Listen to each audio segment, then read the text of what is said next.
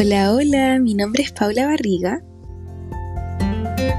Yo soy Camila Jaramillo. Yo, Bárbara Carrasco. Yo, Romina Rojas. Y Ignacia Jara y somos estudiantes de la carrera de Obstetricia y Pericultura en la Universidad Adventista de Chile.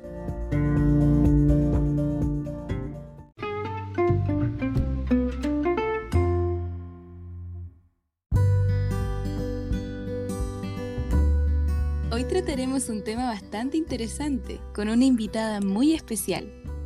¿Quieren saber de qué se trata? Claro que sí. Claro, pues a todos nos interesa nuestra salud.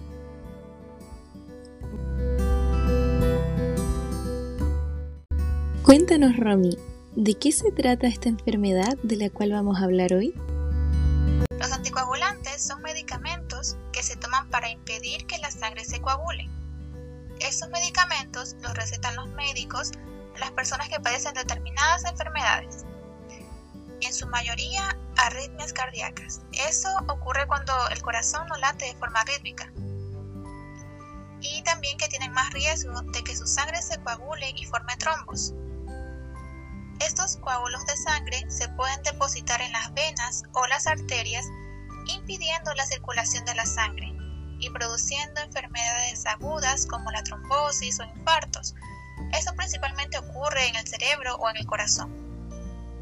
Los anticoagulantes hacen que la sangre tarde más en coagularse, disminuyendo el riesgo de que se formen trombos y que se produzca una embolia.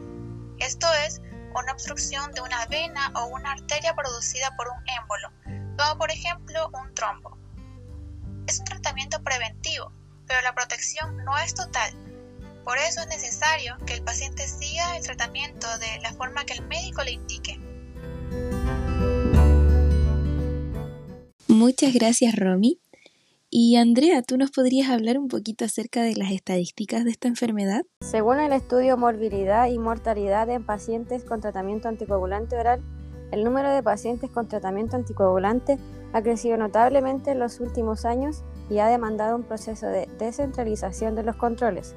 Según los resultados, se realizaron 211.987 controles, de los que se detectaron 2.369 eventos hemorrágicos, 190 graves con 20 fallecidos y hubieron 299 episodios tromboembólicos con 11 fallecidos. ¡Wow! Es una enfermedad que se ha visto notablemente en crecimiento en los últimos años, ¿cierto? Y a continuación le haremos unas preguntitas a nuestra invitada especial. ¿Está por ahí? Sí, por aquí está. Hola, en primer lugar, díganos cuál es su nombre. Hola, yo soy eh, Ana Vargas Lillo y yo, bueno, el reportaje que me están haciendo con respecto al tema es con la enfermedad que presento. Sí, sí, aquí le vamos a hacer algunas preguntitas, eh, ya que estamos enfocándonos en las enfermedades y la prevención de ellas. Así que mucho gusto, eh, les saludamos aquí en nombre de todas las chiquillas. Y em, bueno, la primera preguntita que le debemos hacer es, ¿hace cuánto usted posee esta enfermedad? Bueno, eh, yo tuve dos episodios. La primera hace 15 años atrás, me dejaron con el tratamiento, me hicieron los exámenes que correspondían y llegó el momento en que después me dieron de alta por el hecho que ya no lo presenté más después de cierto tiempo. Entonces, una vez que pasó eso, ya quedé libre y el segundo episodio pasó hace seis años atrás más o menos, mm. con el mismo problema y, y, seguí, con mi tratamiento que es el neocintrol hasta el día de hoy. Pero bueno, hace un par de días atrás eh, la doctora me vio que la alteración mía no, no coincidía mucho y el tratamiento tenía que ser eh, evaluado y me evaluaron y me cambiaron el tratamiento por el que le llaman el tratamiento es el Prodax. Mm, con eso me quedé hasta el momento. ¿Y con eso se ha mantenido bien hasta hoy? Sí, sí. La única diferencia que tiene con este tratamiento es que es más completo por el hecho que yo anteriormente me, eh, se, lo que yo tenía que consumir era todo controlado con respecto a lo, por ejemplo, las verduras, todo lo que posee vitamina K, yo en exceso no debía consumirlo. Todo lo que relaciona con el color verde, esa habían alteraciones algunas y del momento que ya me las prohibieron ya yo no podía consumirlas porque había una alteración en ellas. Y con este tratamiento que estoy tomando ahora, yo puedo consumir lo que yo crea conveniente, claro, igual todo controlado, no excediendo eh, las porciones que debería consumir. Y, y, eso es muy favorable, es muy favorable para la persona que presenta este problema. Claro, y bueno, la segunda preguntita que se nos eh, pone aquí es, ¿qué ha sentido usted con esta enfermedad? Bueno, cuando me presenté, el, bueno, cuando se me presentó este problema, fue eh, el problema, la, bueno, el síntoma que yo presenté fue el dolor en una extremidad. Entonces ese mm. dolor era como un dolor fuerte que no tenía cómo decir que podía haber sido un golpe, una caída, alguna cosa que podía relacionado porque era algo similar y ya bueno, me presentan al doctor, el doctor me evaluó, me tomó unos exámenes que había sospecha de, y con ese examen, que es el que relaciona, que es el dinero, que se llama ese examen, y salió muy alterado. Entonces en ese momento me dejaron con el tratamiento correspondiente, me hospitalizaron, y ahí fuimos viendo el paso a seguir. Claro.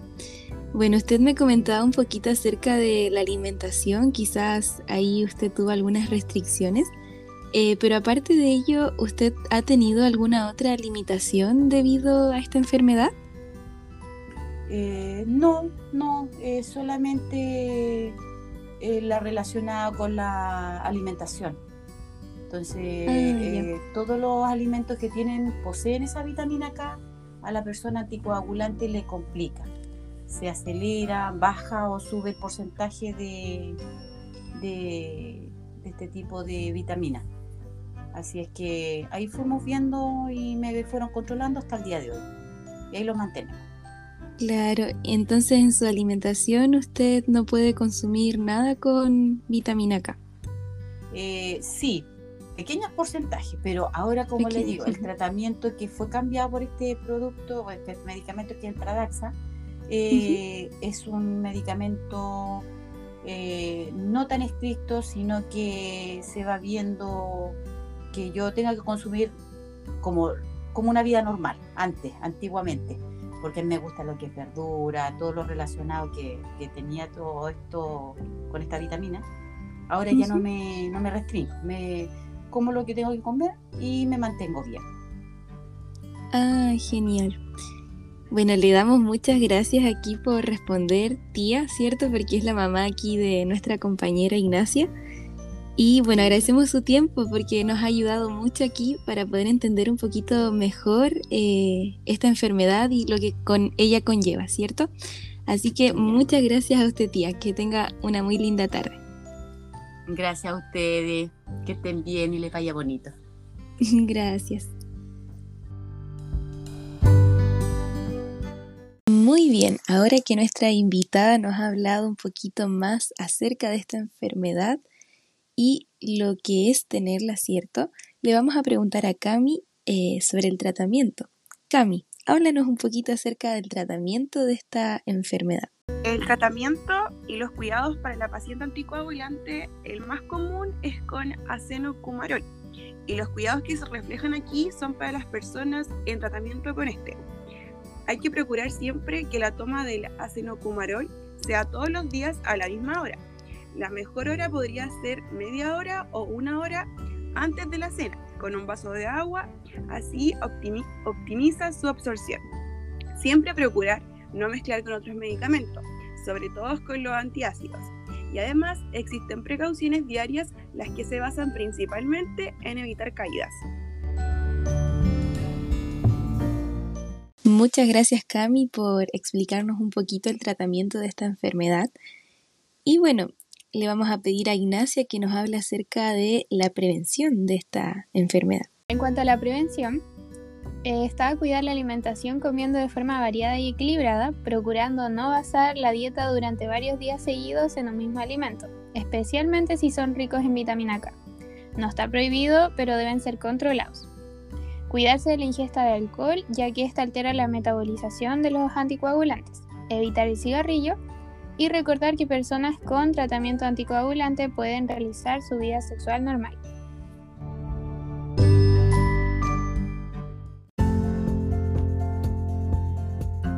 Agradecemos a todos nuestros oyentes por escuchar este podcast y también eh, nos queda una reflexión, ¿cierto? La salud es un tema muy importante para todas las personas y hoy en día se está conociendo un poco más acerca de estas enfermedades que afectan la coagulación sanguínea. Y sin duda los anticoagulantes eh, han sido una ayuda para eh, estas personas que tienen esta enfermedad pero nos queda una reflexión también. Sabemos que la alimentación y el estilo de vida influyen mucho en el manejo de todas las enfermedades. Por ello es importante que cada uno pueda preocuparse, acudir a su médico, ¿cierto? Y también cambiar el estilo de vida por uno más eh, mejor para poder tener una buena calidad y así evitar y prevenir enfermedades a futuro. Que estén muy bien.